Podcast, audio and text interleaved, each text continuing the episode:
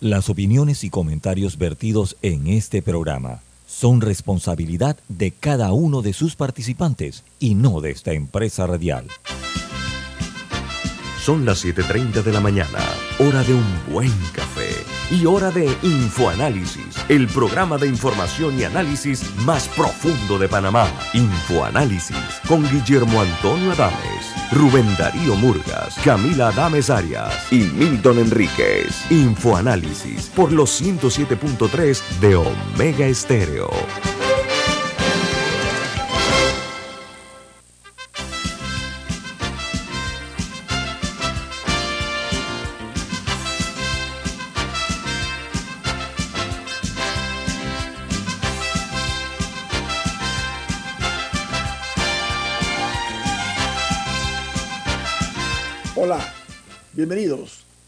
Esto es Info Análisis, un programa para la gente inteligente. Hoy es 2 de agosto del año 2022 y el staff de Infoanálisis les saluda.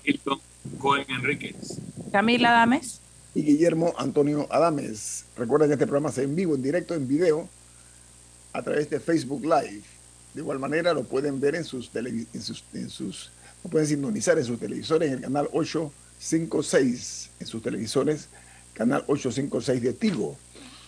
De igual manera, ustedes pueden eh, escuchar Omega Stereo las 24 horas del día en la app de Omega Stereo, disponible tanto en Play Store como en App Store. Y los programas de Infoanálisis todos quedan colgados en YouTube para que lo vean en sus hogares, para que lo vean en, en sus teléfonos móviles o celulares, en sus tabletas, en sus computadoras y además, como si fuera poco, están en los podcasts, podcasts donde nosotros también tenemos pues a su disposición nuestros programas. Vamos, eh, como de costumbre, a dar inicio con las noticias que son hoy primera plana los principales diarios del mundo. El New York Pero Times. Antes de esto, tenemos que dar la bienvenida. Gracias a Café Lavazza. Pide tu Lavazza en restaurantes, cafeterías, centros deportivos y de entretenimiento. Café Lavazza, un café para gente inteligente y con buen gusto. Da la bienvenida a Infoanálisis. Gracias, don Milton, muy amable. Bueno, los diarios del mundo hoy titulan New York Times, ataque con drones de los Estados Unidos, mata al líder de Al Qaeda en Kabul. Dice que eh, el, líder de Al Qaeda, eh, apellido Al-Zawabi, eh, fue uno de los principales conspiradores o conspirador clave en los ataques del 11 de septiembre a las Torres Gemelas en los Estados Unidos. Las agencias de inteligencia rastrearon a Al-Zawari, hombre de 71 años, y eh, dice que pasaron meses para determinar que este terrorista realmente estaba escondido en una casa en la capital afgana. Mientras el Washington Post titula Los Estados Unidos mata al líder de Al Qaeda, Ayman al-Sarawi, Zawari, perdón, Zawari, en un ataque con drones en Kabul. Se ha hecho justicia, dijo Joe Biden a través de una cadena de televisión. Mientras el Wall Street Journal dice Nancy Pelosi visitará Taiwán en abierto desafío a China. Dice que el, el, plan de la presidenta de la Cámara de Representantes de los Estados Unidos es visitar la isla autónoma que China se eh, reclama como propia. Plantea la posibilidad de un aumento de las tensiones entre Estados Unidos y Pekín, de acuerdo a los analistas. En Argentina, acusan a Néstor y Cristina Kirchner de crear una de las matrices más extraordinarias de corrupción. Dice que en un potente alegato que se extendió por ocho horas, dos fiscales dieron detalles sobre la profundidad del vínculo entre el matrimonio Kirchner y un empresario de la construcción que logró contratos eh, que se llama Lázaro eh, Báez. A este hombre, estos esposos Kirchner le dieron de, forma directa 51 contratos viales para eh, lograr eh, precios eh, en las cuales ganaran ellos coimas o sobornos y la, la, la señora Kirchner enfrentará hasta 16 años de cárcel. Esta todopoderosa política argentina que está conspirando contra el presidente Fernández. Mientras en España los robots cirujanos han operado más de 65 mil personas desde el año 2015, pero su precio sigue siendo muy elevado.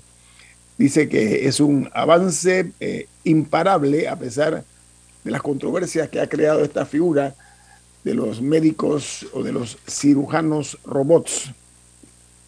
En los Estados Unidos, en Washington, advierte a China que no convierte el viaje eh, de la señora Pelosi a Taiwán en una crisis. Dice que eh, lo que está pasando es que la presidenta de la Cámara de Representantes no ha todavía confirmado o planeado si va o no a visitar Taiwán, pero todo indica que lo hará, retando eh, las amenazas eh, de China. Un juego peligroso para el mundo. Por otra parte, dice que en Colombia eh, las masacres y las torturas es el panorama de violencia que deja el gobierno del presidente Iván Duque a su salida.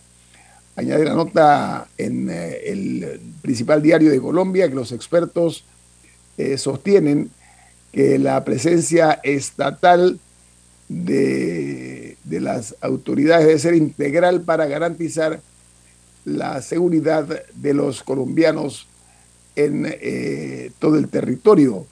Y República Dominicana, el Banco Central afirma que la economía dominicana tuvo una expansión de 5,8% en el mes de junio último pasado. Dice que el impacto eh, se da eh, con respecto al año anterior, comparativamente hablando. Mientras en Costa Rica, la aplicación de salario que han duplicado en eh, cuanto a los eh, ministros de Estado, eh, tiene una, al salario, una base que no rompe con las reglas, dice el fiscal de la Procuraduría, y añade que el aumento no está prohibido en la reforma fiscal y entonces esto obedece, dice él, a una nueva aplicación que se dará de acuerdo pues a la decisión que se ha tomado de revalorar estos salarios de los ministros. Mientras en Bolivia confirman el primer caso de la viruela del mono eh, y esto eh, motiva un bloqueo epidemiológico en todo el país. Esto lo anuncia el Ministerio de Salud ah, por el, eh, momento. Dice que existen cuatro personas sospechosas de estar eh, afectadas por este nuevo virus que está acechando a la humanidad. Mientras en ah, Guatemala la vacunación contra la COVID-19 en niños no alcanza los números esperados. Dice que la demanda de vacunas eh, eh, contra el coronavirus bajó principalmente en la aplicación a niños de 6 a 11 años.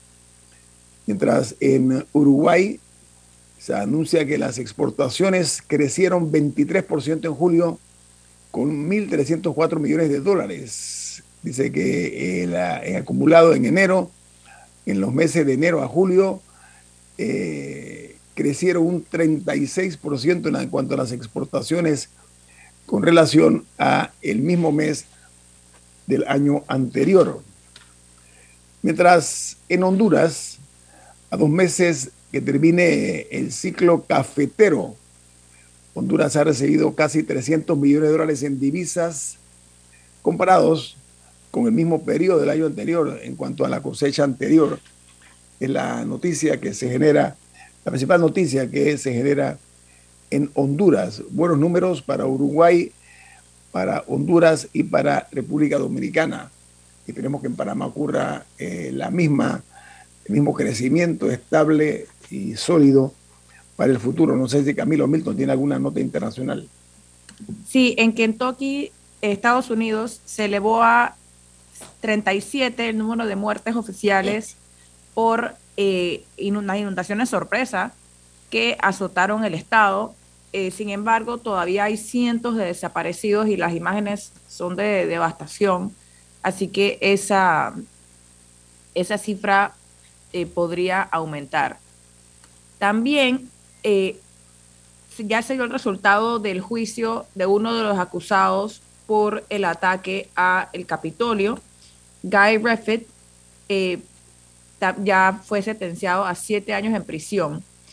Eh, lo curioso de este caso es que este hombre, de hecho, fue, fue su propio hijo quien, quien dio la voz de alerta a las autoridades de que, de que su padre era uno de los, de los que había como reclutado para, para el ataque y ya, y ya fue condenado.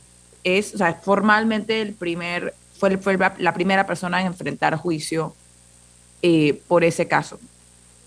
Bueno, y también es interesante leer los detalles de cómo se dio la operación en, en Kabul, porque claramente fue un ataque que no se esperaba la población, ellos nada más escucharon eh, el ataque de, de mis, por, por misil, porque fue con un dron, ni siquiera hubo eh, soldados en ese sentido físicamente presentes que llegaron a la casa, a diferencia de lo que sí pasó en el caso de Osama Bin Laden, que era con helicópteros y, tanto.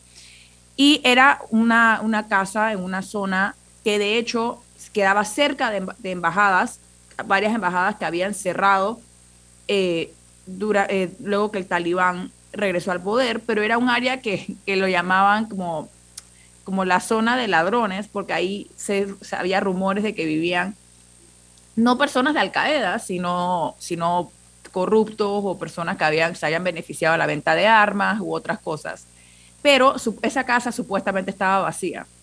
Y estaba leyendo como una crónica de, del, del, del hecho y el periodista decía que él le fue preguntando a mucha gente y todo el mundo le decía esa casa estaba vacía lo cual el periodista dice que se lo dijo tanta gente que probablemente es la línea que el talibán ha dicho, esta es la línea que tienen que decir si les preguntan. Pero, pero muy, muy interesante, si encuentran algún recuento, eh, leer un poco lo que se sabe, porque todavía falta mucha información por destaparse de, de, este, de este hecho. Eh, micrófono. Sí, la forma eh, tan impactante como se dio este asesinato del hombre que heredó. El líder de Al Qaeda, que era un doctor egipcio, de, hecho. Heredó de, Bin Laden el liderazgo de Al Qaeda. No, él fue, él fue co-conspirador con Bin Laden. Del ataque de las Torres Gemelas y también él participó en, planificar eh, ataques a embajadas estadounidenses en Kenia y en otro lugar que no recuerdo cuál era, eh, y uno más que no tampoco recuerdo, pero él había planificado como cuatro ataques distintos. El, del 11 de septiembre, por supuesto, es el más llamativo. Vamos a ver si va a haber una retaliación por parte de este grupo Al Qaeda eh, hacia el asesinato de su líder. Pero vamos al corte comercial al regreso. Vamos a hablar con el viceministro de Educación, eh, Ricardo Sánchez, aquí en Info Análisis. Este es un programa para la gente inteligente. Omega Stereo tiene una nueva app. Descárgala en Play Store y App Store totalmente gratis. Escucha Omega Stereo las 24 horas donde estés con nuestra aplicación totalmente nueva.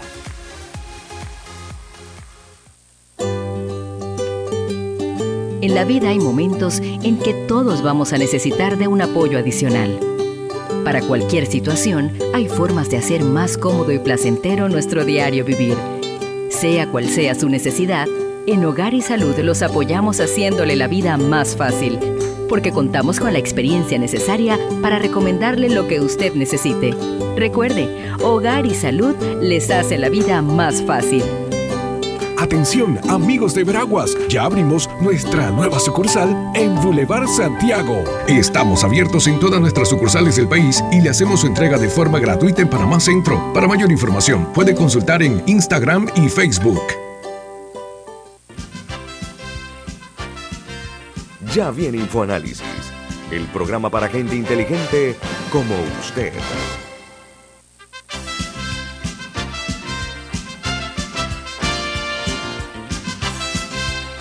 Don Milton, usted tiene una mención, ¿de qué se trata? Así es.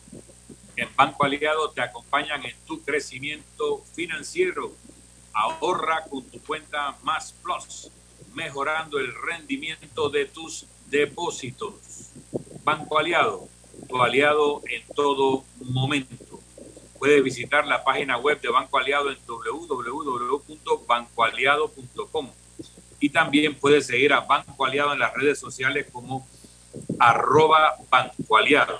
Banco Aliado, tu aliado en todo momento. Amigos, hoy tras 25 días de paralización de labores, eh, retornan a clases los maestros, los educadores, van a estar eh, dando sus eh, valiosos servicios hasta el 30 de diciembre. Para hablar acerca de esto, hemos invitado al viceministro de Educación, Ricardo Sánchez. ¿Cómo está, viceministro? Buen día. Muy buenos días, gusto estar con ustedes. Bueno, lo veo que está en su automóvil, ¿no? Usted me imagino que va para sus labores cotidianas, pero ¿cómo se ve el ambiente en las escuelas en este momento, viceministro? Bienvenido. Gracias. Bueno, el monitoreo que hemos estado haciendo ya tenemos reporte de más del 90% de las escuelas están ya reincorporándose el día de hoy. Eh, está todavía pendiente la movilización de docentes para las áreas de difícil acceso que va a iniciar a partir de este momento y durante toda esta semana estaremos trasladando eh, vía aérea y marítima a los docentes que se encuentren todavía pendientes de movilizarse, pero las escuelas ya más grandes en las capitales de provincia están todas ya incorporándose el día de hoy. Camila. ¿Cómo va a ser la recuperación de, o la, algún tipo de compensación de clases eh, para los estudiantes? ¿Cómo va a funcionar el calendario escolar? Ok, el calendario escolar se extiende hasta el 30 de diciembre eh, esas son unas semanas adicionales que compensarían las semanas que estuvo de paro los docentes.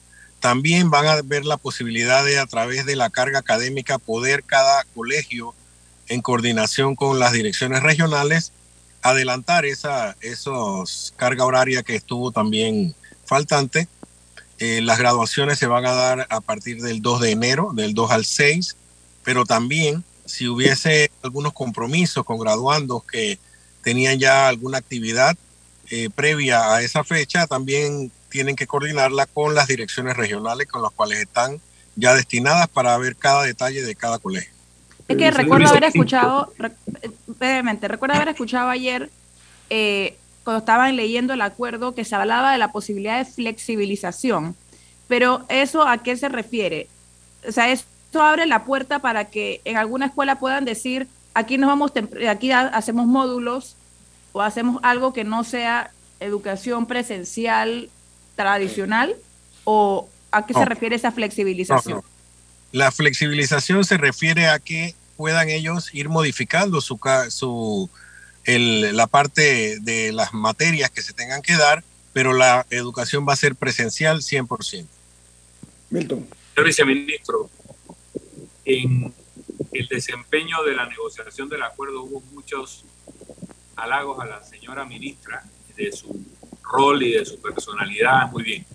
Pero vemos que el dirigente magisterial Luis Sánchez todavía está diciendo que ellos no firman el acuerdo. El mismo dirigente que hace un tiempo llegó a un acuerdo con el gobierno y luego rompe el documento frente a las cámaras. ¿Qué impacto tiene la posición del dirigente de AEB, Luis Sánchez, en la normalización de las clases? Bueno, lo que manifestó el dirigente el día de ayer es que él había tenido el compromiso de llevar este acuerdo a sus bases en la mañana de hoy y luego de eso entonces ellos levantarían el paro si estuviesen de acuerdo. Todo indica que así va a ser Dios primero, hay buen ambiente para que se dé sin embargo, pues ese es un requisito que él solicitó el día de ayer que se le diera hasta el día de hoy para él poder discutir el acuerdo con su base y levantar el paro. Viceministro, eh, a ver, a ver, eh, lo relacionado a eh, los acuerdos alcanzados en la mesa única del diálogo que se llevó a cabo en la ciudad de Peronomé, en la provincia de Coclé, ¿cuáles son? Usted participó en esa mesa, me imagino, ¿no? Sí, es correcto, ahí estuve desde el principio. A ver, díganos algunas de las interioridades, cosas que se dieron que nosotros eh, desconocemos eh, para efecto de ilustrar a nuestra audiencia las cosas para usted eh, que no se conocen, las interioridades, la, la parte que no salió a la luz pública del, de estas negociaciones, viceministro? Bueno, tengo que decirte que de los puntos conflictivos, eh, sí hubo bastante tensión en cuanto al tema de la canasta básica, una negociación bastante larga de varios días. El tema de medicamentos también fue algo tenso. Sin embargo, la mesa, el punto de educación, se llevó a cabo con bastante cordialidad. Eh, los gremios manifestaron muy respetuosamente su punto de vista. Eh, nosotros también aceptamos las condiciones, hicimos algunas propuestas, llegamos a acuerdos. La mesa de educación, de verdad que sí, aunque demoró algo de tiempo, sí fue bastante satisfactorio y el manejo entre los gremios y la ministra de Educación fue muy bueno. A ver, la Camila. ¿Qué va a pasar con las escuelas que en los que algunos estudiantes o algunos profesores siguieron dando clases, pero había otros en huelga, o en la que parte del estudio, escuelas que sí siguieron dando clases de manera normal. Recuerdo haber escuchado ayer, no recuerdo cuál fue, que 27 de los 28 docentes sí habían asistido durante toda la huelga a seguir dando clases. O sea, ¿cómo se va a manejar el tema de que algunas escuelas van a salir el 5, otras el 15, otras el 30? Eh, para que todos los estudiantes cumplan con el currículum adecuado? ¿Cómo va a ser esa fiscalización por parte del MEDUCA? Sí, esa es una muy buena pregunta y precisamente el acuerdo contempla en el artículo quinto, y te lo voy a pasar a leer, donde dice que los centros educativos podrán realizar acciones que de flexibilización encaminadas a fortalecer la nivelación y recuperación de los aprendizajes a través de ajustes curriculares a los contenidos programáticos y otras acciones encaminadas al logro de los fines educativos. Esto lo que busca es precisamente es eso, que en los colegios puedan ser flexibles en cuanto a que hay estudiantes que sí tuvieron continuos en su en su hora de, de clase y junto con sus maestros y eso pues efectivamente tendrán la oportunidad quizás de salir antes no se está haciendo un doble, doble horario ni se está haciendo un doble calendario, sino que es uno solo, pero con la flexibilización de las características de cada una de las escuelas, como se llevaron en los días de huelga.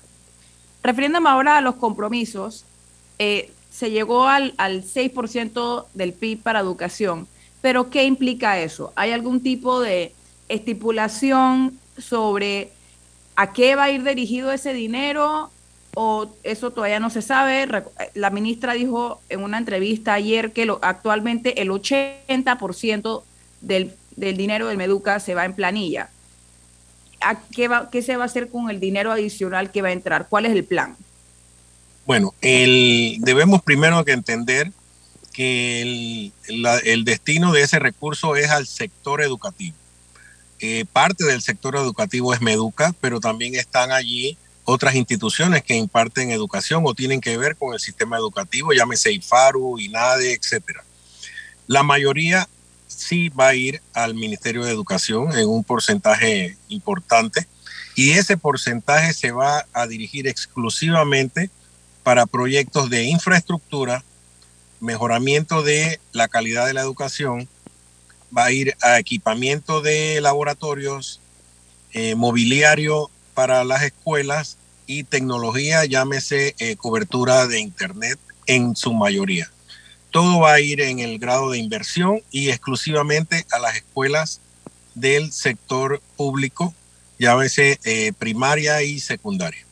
Viceministro, ah. eh, estuve viendo que el presidente de El Salvador, Bukele, le regaló miles de computadoras a los estudiantes Panamá tiene un rezago en ese sentido. Hoy día las computadoras, es más, somos producto de eso, lo que estamos haciendo en este momento. Eh, ¿Se ha pensado por parte del Ministerio de Educación alguna medida de esta naturaleza? Porque en El Salvador se le han dado eh, las computadoras con una serie de controles a los estudiantes, por ejemplo, que no pueden ser vendidas, etcétera, y, se penalizará a las personas que se compruebe que incurren en esta clase de, de actuaciones. Se está pensando dentro del Ministerio de Educación eh, tener ese tipo de eh, iniciativas de darle computadoras a todos los niños, sobre todo los que no tienen recursos para comprar una computadora, porque sin computadora, viceministro, vamos todavía con el rezago a cuestas, ¿no? Eh, mira, nosotros tenemos un programa de entrega de computadoras ya en, función. El año pasado se le dieron computadoras a todos los estudiantes de sexto año. Es un programa que mantiene el Ministerio de Educación. También la Presidencia de la República, a través del programa Transformando Vidas, entrega computadoras en las diferentes áreas, eh, sobre todo a personas de escasos recursos, y también a estudiantes sobresalientes. El IFARU también entrega computadoras dentro de sus programas. Así que aquí en Panamá quizás no lo hemos divulgado como, como se debería hacer, pero el programa aquí en Panamá existe. Pero tiene que ser una medida que no únicamente para los estudiantes eh, de mejor eh, despliegue en las aulas, eso tiene que implicarse a todos, viceministro. No puede ser nada más un segmento de la población estudiantil, ¿no? Bueno, parte de, del, del del aporte que va a hacer con este incremento presupuestario pudiera darse en la parte de tecnología ese programa. Es una posibilidad. Camila. ¿A qué se comprometieron los docentes?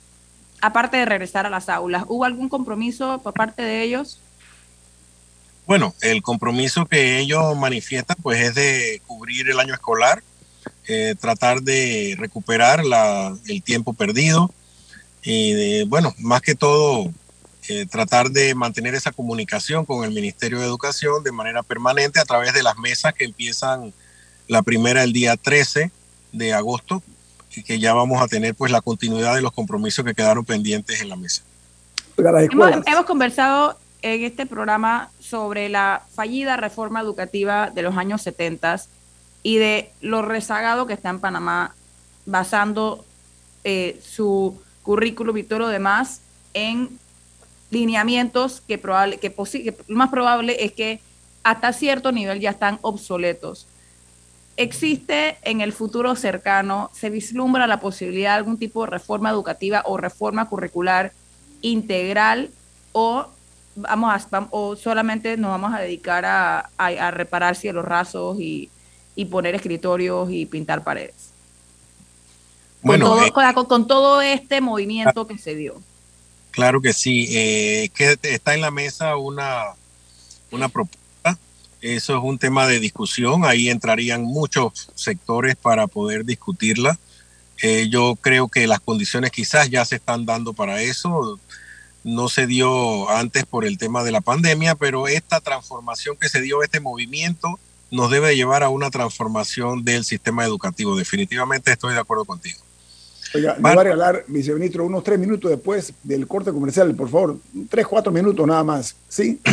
Listo. Bueno, viene más. Estamos eh, esta mañana conversando con el eh, viceministro de Educación que ha tenido eh, la, amabilidad de, atendernos. Está en su, en su automóvil, presto a ir a, a dar sus respectivos eh, servicios. Estamos hablando de Ricardo Sánchez, viceministro de Educación. Viene más aquí en Infoanálisis. Este es un programa para la gente inteligente.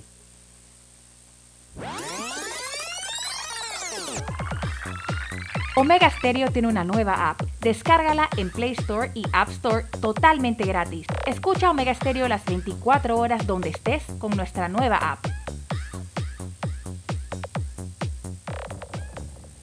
En Claro sabemos el verdadero valor de estar conectado con tus personas favoritas. Ya sea tu familia o tus amigos, tenlos cerca con el plan familiar 3x2. Al portar tres líneas te damos una gratis por un año con ilimitada, minutos ilimitados a Claro y 900 minutos a otros operadores. Activa tu plan familiar hoy. Vívelo ahora. Claro. Promoción válida del 1 de junio al 30 de noviembre de 2022. Para más información ingresa a claro.com.pa.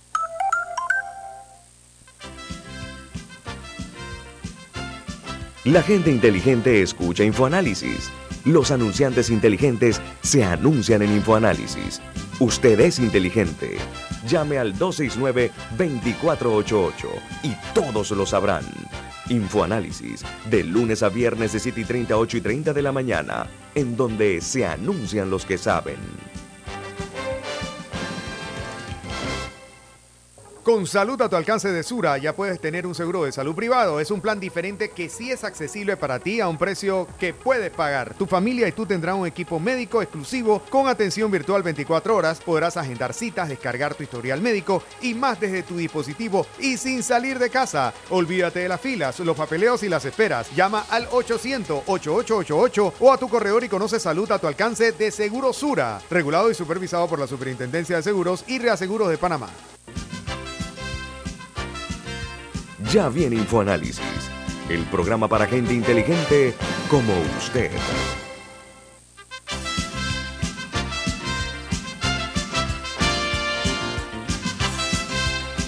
Bueno, seguimos platicando con el viceministro de Educación que ha tenido la cortesía de atender nuestra invitación para hablarles a ustedes acerca de lo que es o lo que representa el reinicio de clases después de 25 días de paralización de labores. Estamos hablando con el viceministro Ricardo Sánchez, viceministro. Hablemos de lo que es el segundo trimestre, que va del 2 de agosto al 7 de octubre. Estamos hablando de que de 10 semanas más o menos. Y el tercero es del 10 de octubre al 30 de diciembre, serían 12 semanas. estoy viendo que los días cívicos, como el ejemplo, el, el 2 de, en noviembre, eh, después vienen días libres como el 3, 4 de noviembre, el 10 de noviembre, 28 de noviembre, 8 de diciembre, el 26 de enero, porque es el día siguiente de, las Navidades, eh, también el, el, 2 de enero, el día siguiente que es libre pues, de, después de la celebración de Año Nuevo. ¿Qué se va a hacer? Ahí se pierden varios días importantes. ¿Cómo vamos a hacer para fortalecer esta ausencia de, de Educación, viceministro? Bueno, es un reto, es un reto que tienen y al cual se comprometieron los docentes en el acuerdo de poder eh, cubrir esa parte. Ellos están conscientes y consideran que sí se va a poder avanzar en esa parte y nosotros vamos a estar pendientes a través de los supervisores y directores regionales de que se cumpla con lo comprometido. Oiga, la ministra, ah, perdón, disculpe, adelante. Sí, Quisiera aprovechar para no dejarlo pendiente, porque parte de los acuerdos también en la mesa fue la flexibilización de los usos del fondo FESE que tienen depositadas las escuelas. Son más de 80 millones de dólares que están depositados en cuentas de los colegios y más de 40 millones de dólares en el fondo agropecuario que no se han estado utilizando. Ellos han aducido que ha sido por lo difícil que es el trámite, Así que a través de la Dirección de Contrataciones Públicas hemos, vamos a modificar el decreto para hacer más flexible este uso y podamos ir desahogando esos fondos que son importantes, sobre todo para el tema del mantenimiento de las escuelas.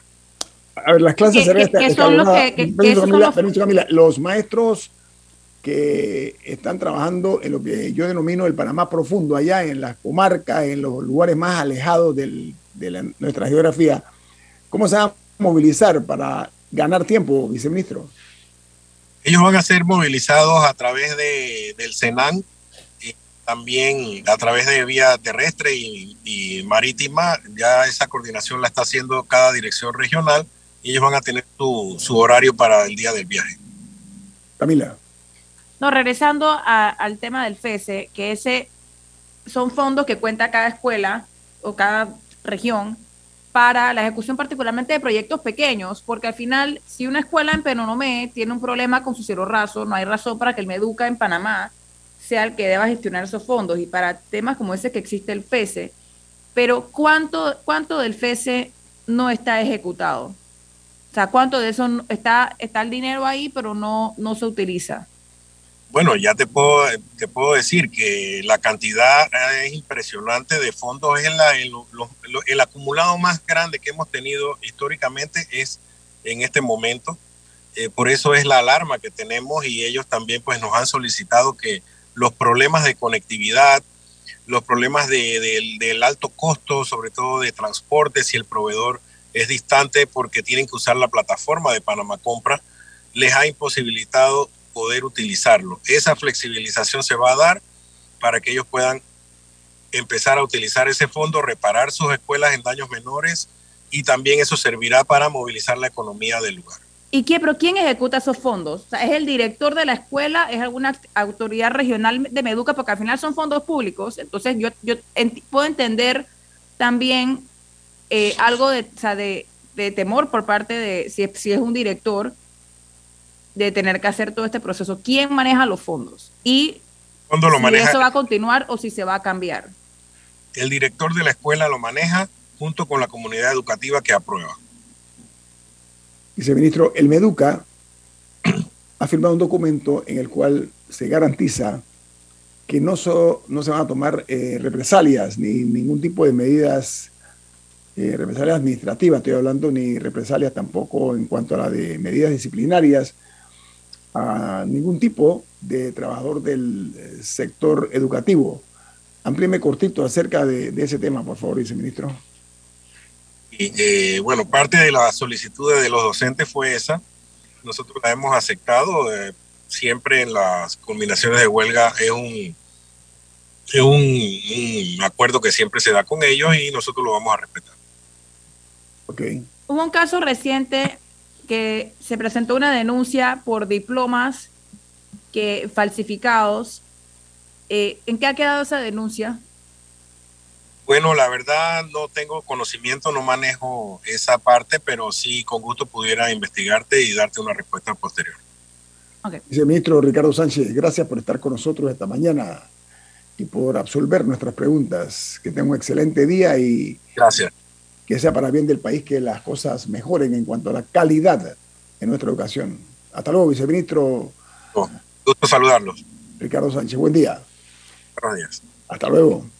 Bueno, eh, señoras y señores, eh, hoy eh, quiero comentarles que el Ministerio de, de, Salud ha tenido cierto grado como de falta de información eh, acerca de la COVID-19 en Panamá. Los casos están creciendo y les voy a decir porque la última semana, atención, el Ministerio de Salud reportó 5.896 nuevos casos de COVID-19 y 13 fallecidos. Los casos activos están en el orden de los 7.906. ¿Y saben qué? El total de las personas, el panameños y panameñas que han sido afectados, tocados por la COVID-19, llega a 954.296. Estamos hablando de casi un millón de personas. Muy brevemente y muy poco tiempo, creo que conforme va este tema es probable que lleguemos al millón. Y los muertos o los fallecidos, los que han sucumbido a la COVID-19, ya están en 8.425. Yo creo que con la apertura esta, puede no usar la mascarilla, etcétera, se me ocurre pensar que si bien es cierto que se ha puesto a discreción de cada uno esto es como la niña quinceañera, ¿no? Que los papás lo tuvieron siempre en casa controlada y va a su primer 15 años. Bueno, usted sabe lo que pasa, ¿no? Hay que tener mucho cuidado. ¿Perdón? A, mí, Cambiando de tema. me preocupa es el, el tabú del tema de COVID, de no discutirlo ampliamente. Porque con 900 y tantas mil personas registradas como haber padecido COVID, probablemente la cifra real de todos los que en algún momento fueron contagiados puede ser el doble, puede ser dos millones o más, porque el nivel de contagio era muy agresivo, sobre todo al principio, y además casi toda la población, para no decir toda la que se ha querido vacunar, se ha vacunado una, dos, tres, cuatro veces. Entonces, si la promesa de la vacuna era para no contagiarse, no funcionó. Que nunca si fue. La promesa, si la promesa de la vacuna era que si te daba el COVID no te ibas a morir, entonces no hay que estar histérico, simplemente es una enfermedad que te puede dar, vas a sentirte mal como quien le da una gripe, pero si estás vacunado, estás protegido de que esto desencadene un cuadro mortal. Así que eh, creo que tenemos que discutir eso, si la vacuna sirve o no sirve y para qué sirve. Y si el país tiene un nivel de inmunidad o no lo tiene. Pero, pero a mí me preocupa eh, cuando se maneja la información para generar ansiedad. ¿Por qué? Porque este nivel de ansiedad enferma. Porque el miedo baja las defensas del cuerpo para el COVID y para cualquier otra enfermedad. Y eso, eh, y el encierro que nos impide interactuar con otros seres vivos, tanto del mundo animal, incluyendo los seres humanos, como el vegetal, reduce nuestro contacto con microorganismos favorables a nuestra salud. Y eso, eso de, de, taparnos y de no abrazarnos y no echarnos a la tierra y no jugar con animales, genera una reducción de nuestra capacidad inmunitaria. Entonces ya pasamos el COVID, ya pasamos el susto, ahora vivamos una vida con la mayor normalidad. Lo mismo con el tema de la huelga. Ok, perfecto. Eh, hubo causas, hubo conversaciones, estamos saliendo de ella, retomemos la normalidad, aprendamos a vivir en el mundo de hoy, pero no estemos con los temores que no tienen justificación si las vacunas sirven de algo. Hay que ver también, amigos, todavía no se ha definido totalmente en el mundo científico cuáles son los efectos eh, posteriores a las personas afectadas por la COVID. Estamos hablando, eh, se desconoce todavía porque están haciendo estudios, verdadero impacto que ha tenido en eh, las personas, repito, que han sido tocadas por la COVID-19. Eso es muy importante porque si bien es cierto que se han abierto estos compases, se me ocurre pensar de que los excesos en todo sentido son malos, inclusive tomar mucha agua, que es vital para todos nosotros. Así que yo, soy, más cuidado, yo soy más cuidadoso, yo soy más cuidadoso en eso, porque se trata de la salud. Pero bueno, cada cual. Hay que hacer un estudio del impacto en el largo plazo de haber padecido COVID. Y es justo exigir estudios del impacto de las personas que han sido vacunadas si han tenido efectos colaterales por la vacunación y tampoco se quiere hablar de eso. Y eso no es correcto, todo se puede hablar. Que la conclusión termine siendo que era una falacia, que las vacunas no producen ningún efecto en la salud, eso hay que documentarlo con la misma eh, con el mismo rigor científico con el que se descalifican otras alternativas. Pero tenemos que hablar de eso. No podemos eh, hacer de este tema un tema tabú. Milton, mientras cuando aparecieron las vacunas, bajaron inmediatamente de una forma importante los casos de los muertos, hay que decirlo también. O sea, las vacunas ayudaron a bajar los números de, personas que perdieron la vida. No se puede vacunar tampoco eso. Dos veces, no se puede vacunar eso, eso no se puede ignorar. Yo me vacuné dos veces, a pesar de que me había dado COVID y había adquirido una inmunidad natural, como adquiere cualquier persona de una enfermedad de infecto contagioso. Yo no estoy diciendo que no te vacunes pero sí estoy diciendo que tenemos que hablar de la enfermedad y tenemos que hablar de los efectos de largo plazo que tú planteas y tenemos que hablar de los señalamientos de que algunas personas que les da COVID mueren por causa del COVID y algunas personas que han sido vacunadas han tenido efectos colaterales no explicados todavía y también es justo que hablemos de eso. Y finalmente, tenemos que conocer los términos mediante los cuales se contrataron estas vacunas, porque son secretos de Estado en Panamá y en muchos otros países. ¿Por qué? ¿Por qué los contratos con Pfizer son secretos y por qué hay sanciones a los países que revelen el contenido de los contratos? Eso va contra toda la filosofía de transparencia y de lucha contra la corrupción que nosotros defendemos todos los días. Aquí hay que hablar de qué dicen esos contratos, a qué nos comprometemos, cuánto pagamos por cada dosis y qué promete la empresa que te vende las dosis y qué responsabilidades no asume sobre los efectos de las dosis. Porque una, una sociedad democrática y libre tiene el derecho y el deber de hablar estas cosas y llegar a las conclusiones que haya que llegar. Pero yo estoy realmente abrumado del trato de tabú que se le da a algunas facetas de lo que hemos vivido. Milton, estoy 100% de acuerdo contigo en cuanto a la transparencia. Mira, esto no puede seguir así y lo que no se sabe, cuáles fueron las precondiciones, no únicamente de Pfizer, sino de otras también. No únicamente fue Pfizer, ¿ah? fue BioNTech, etcétera, etcétera, etcétera. ¿Qué quiero decir con esto? Que tiene que hacerse de consumo público la información de estos contratos, contratos que en opinión de Argentina y muchos otros países fueron leoninos, las precondiciones que impusieron eh, estas eh, grandes farmacéuticas. Eso sí, no puede quedarse en el, en el concepto ese que fue nada más por un, un momento que se vio. No, no, esto hay que aclararlo. Corresponde a cada gobierno participar a su ciudadanía en la manera como se invirtieron se gastaron miles de millones de dólares en esta crisis que se dio con la COVID-19. Vamos al corte comercial. Esto es Info Análisis, un programa para la gente inteligente. Omega Stereo tiene una nueva app. Descárgala en Play Store y App Store totalmente gratis. Escucha Omega Stereo las 24 horas donde estés con nuestra aplicación totalmente nueva. ¿Les suena esto? Ofertas, pedidos, facturas, órdenes de compra, entrega, contratos, recibos, etc. Los documentos importantes están ahí, en algún lugar. Ojalá supiera dónde y cómo encontrarlos cuando realmente los necesita, sin perder tiempo. Ha llegado la hora de la gestión documental electrónica. Los documentos se escanean y guardan digitalmente de forma automática y centralizada. Llámenos al 209-4997 para un demo sin compromiso. Solutexa, expertos en digitalización y gestión documental.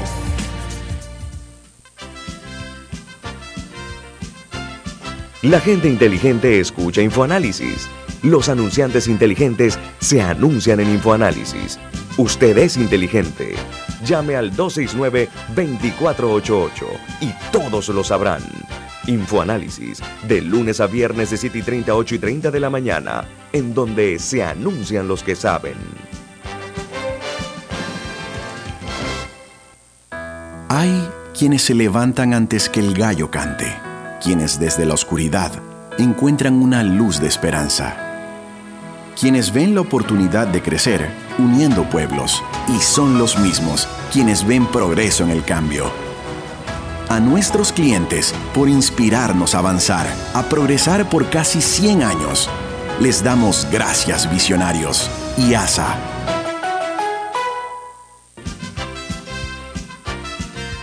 Ya viene InfoAnálisis, el programa para gente inteligente como usted.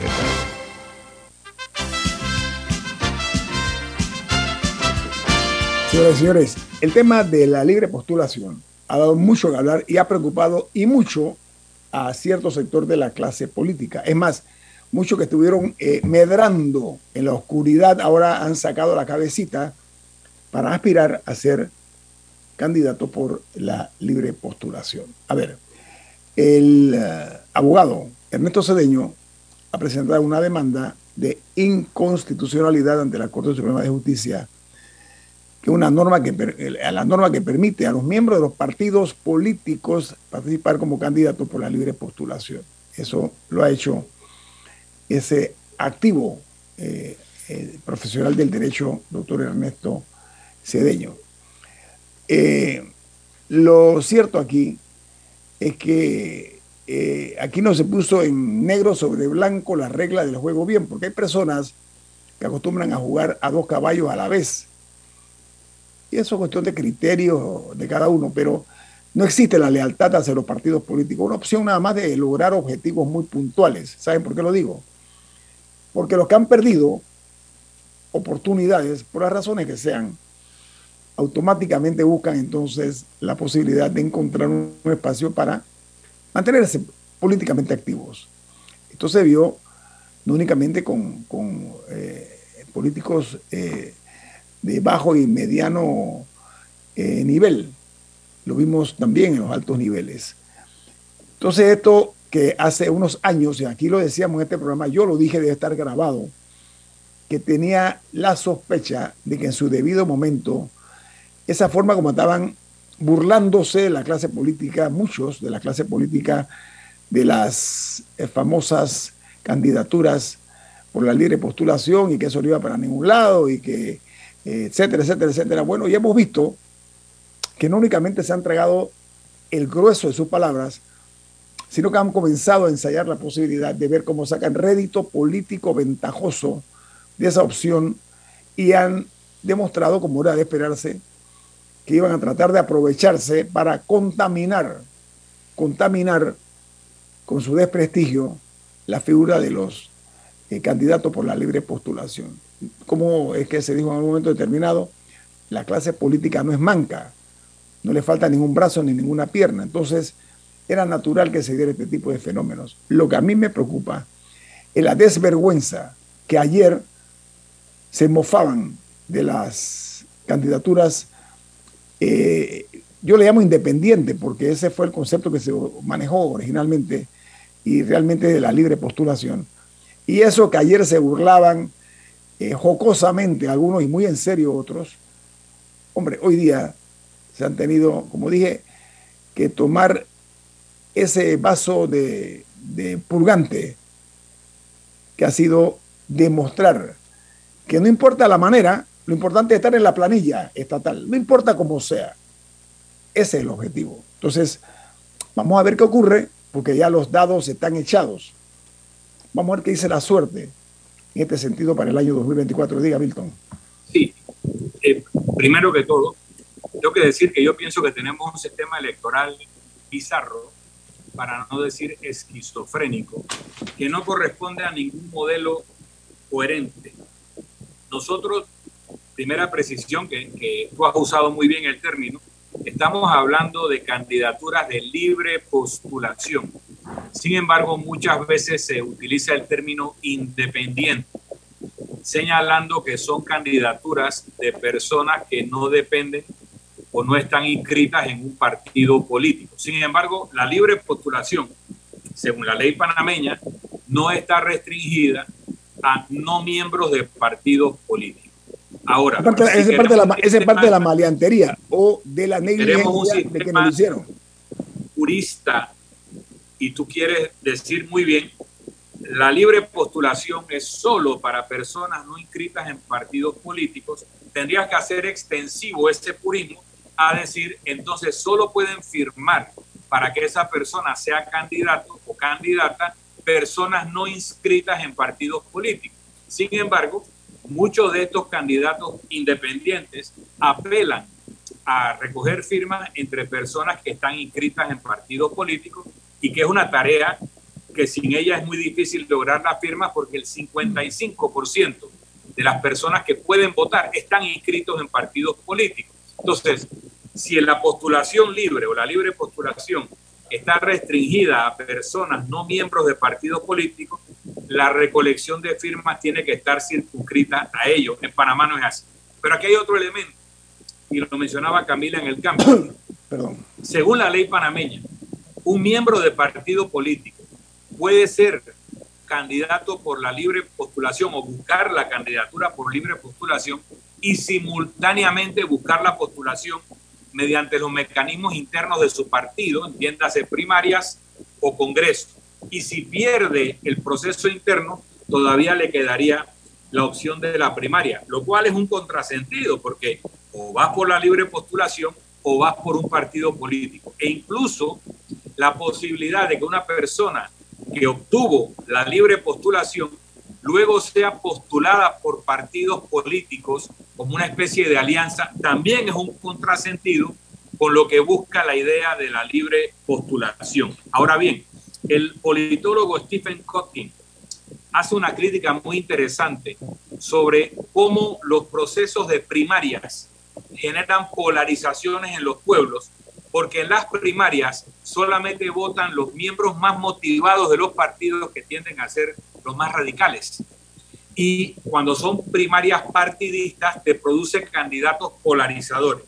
Y él propone que para salvar la democracia regresemos a los modelos de postulación de Congreso solamente, sin primarias, o primarias abiertas. ¿Qué significa? Que se convoca a primarias y cualquier persona puede votar por un candidato de cualquier partido para que sea el candidato de ese partido, aunque el votante no sea miembro del partido. Eso hace que el electorado en primaria va a producir candidatos más moderados porque va a haber votos cruzados. Y en Panamá, que tanto se discute la falta de una segunda vuelta, el modelo de primarias abiertas, en donde el mismo día se hacen todas las primarias de los partidos políticos, produciría un efecto de primera vuelta, porque aquellos que salen en ese proceso entonces van a la elección, que para efectos prácticos se convertiría en una segunda vuelta. Así que tenemos que revisar el modelo político. Lamentablemente tenemos un modelo político esquizofrénico o muy bizarro que no está produciendo una excelente calidad, sino mucho cuestionamiento. En Panamá es lo que se llama la política ficción. ¿Sí? ¿Saben por qué? porque muchos de los que están en la Asamblea de Diputados perdieron y se beneficiaron con este modelo esclerótico que tenemos nosotros vigente en la República de Panamá.